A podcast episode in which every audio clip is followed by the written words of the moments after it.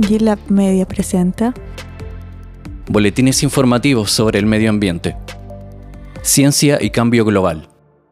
La problemática del cambio global se ha instaurado de manera transversal sin importar edad, clase o género. Por esta razón, como GitLab, hemos decidido contribuir con la creación de este podcast para así difundir conocimiento a través de una serie de entrevistas a expertos y académicos.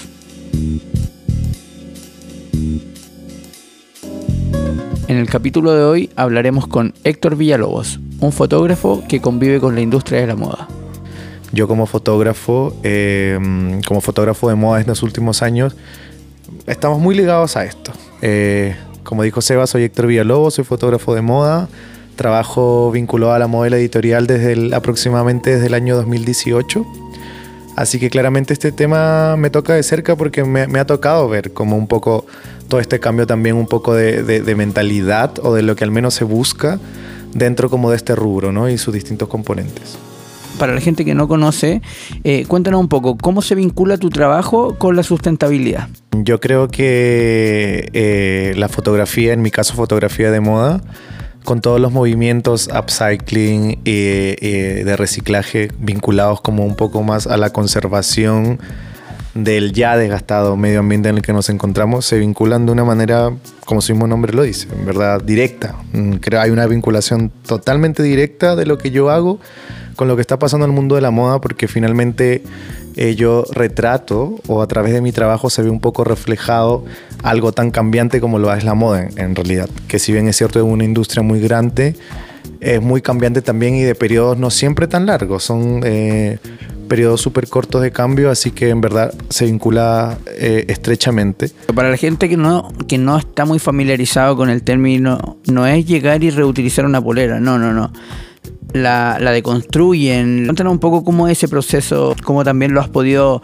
eh, registrar de manera creativa, porque finalmente tú te expones ante el diseño de un stylist en una en una en un photoshoot de moda de una marca. Tal cual. Yo, yo creo que para la gente que no está como muy empapada del tema eh, o como muy familiarizada y dentro de este de este mundillo como del fashion eh, yo creo que hay que hacer la, eh, eh, lo principal es hacer como la diferencia entre el reciclar, como entre el reciclaje y el upcycling. El reciclaje es básicamente mm, tomar como elementos ya existentes y pasar como por un proceso industrial, por así decirlo, nuevamente para crear otra cosa. Es decir, como el reciclaje, que lo que hace, se descompone nuevamente y se genera algo más que al final eso es un poco lo que no quiere el supra reciclaje o el upcycling, que habla más como de utilizar el producto y construir otro sin necesidad de tener que pasar por ese proceso que también finalmente es contaminante,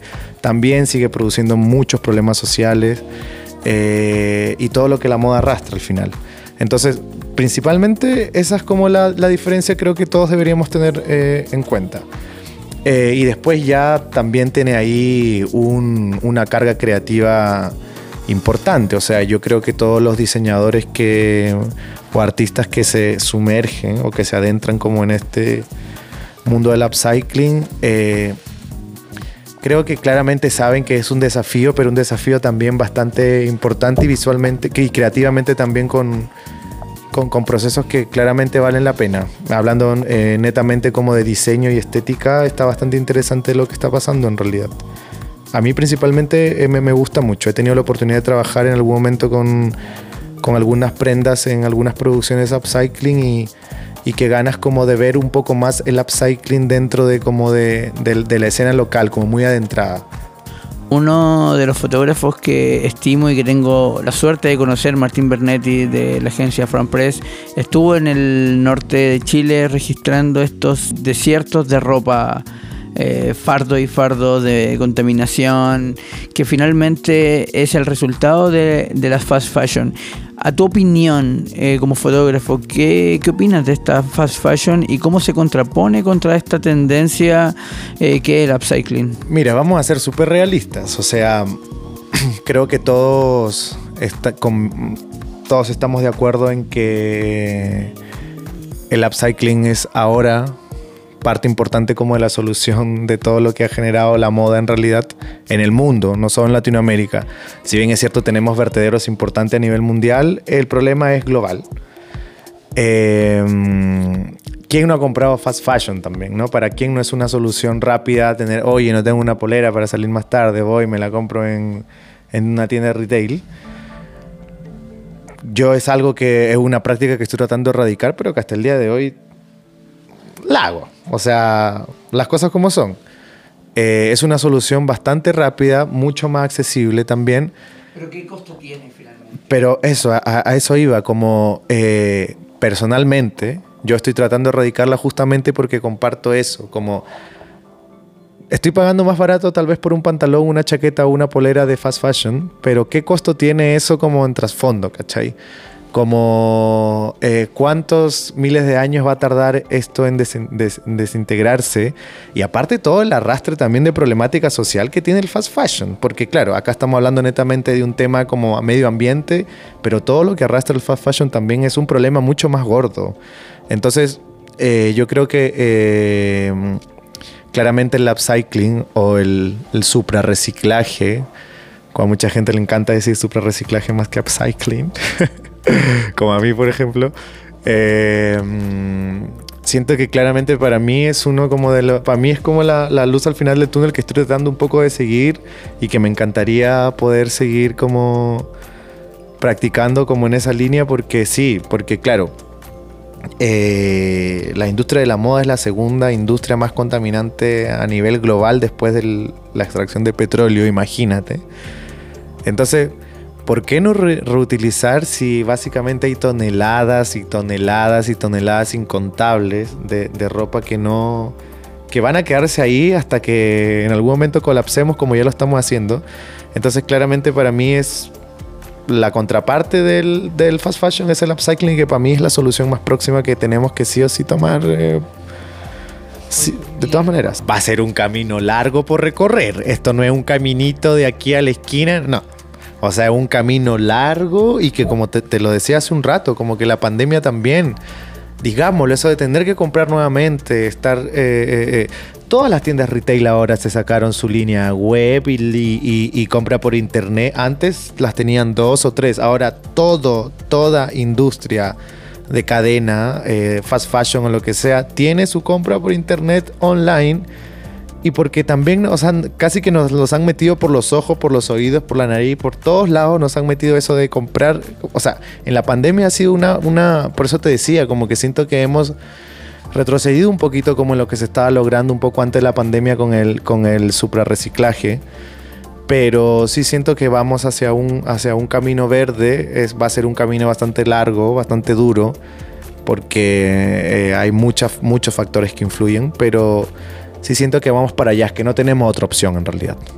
He escuchado, porque bien aquí en G-Lab estamos muy vinculados a la producción audiovisual, y si bien los fotógrafos eh, periodísticos registran un poco cómo la moda destruye el planeta, como una de las industrias más contaminantes que, como señalas tú, eh, pero por otro lado, los fotógrafos que trabajan en la moda, ¿cómo contribuyen? ¿Ustedes escogen los proyectos? Eh, por ejemplo, ¿rechazan campañas de, de, marcas que no son amigables con el medio ambiente, que no tienen los códigos cruelty free? No sé. ¿Cómo es en tu caso?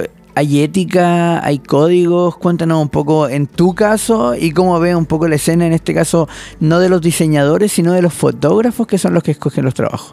Acá, en verdad, como lo dije en la, cuando me estabas preguntando como lo anterior, voy a ser súper honesto. O sea, vamos a hablar, yo no, no, no, no, no voy a maquillar lo que pasa en Chile ni en la industria en verdad global porque no es así. O sea, es rara vez rara vez, muy rara vez, un fotógrafo en, la, en el circuito local, principalmente hablando, que es lo, que de más cerca conozco, va a rechazar una pega importante de, de, de, una tienda retail o fast fashion, como un poco por, por temas como morales o éticos. Yo en verdad, yo no lo he visto. Yo hasta el día de hoy, no te voy a mentir, no lo he hecho. Cuando he tenido la oportunidad de trabajar para marcas... Eh, un poco más amigables con el medio ambiente y upcycling lo he hecho feliz.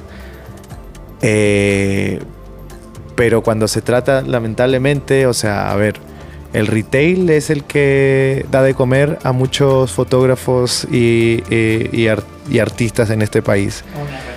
Eh, lamentablemente aquí el arte está capitalizado de una manera increíble.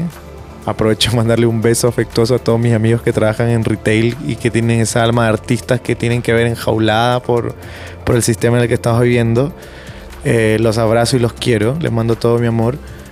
Pero es verdad, es verdad. Yo, yo conozco muy de cerca muchas historias de gente que ha tenido que un poco vender esa, esa manera de, de, pensar y de querer cómo llevar esta industria por temas de que necesitamos comer, necesitamos pagar, necesitamos vivir como todos.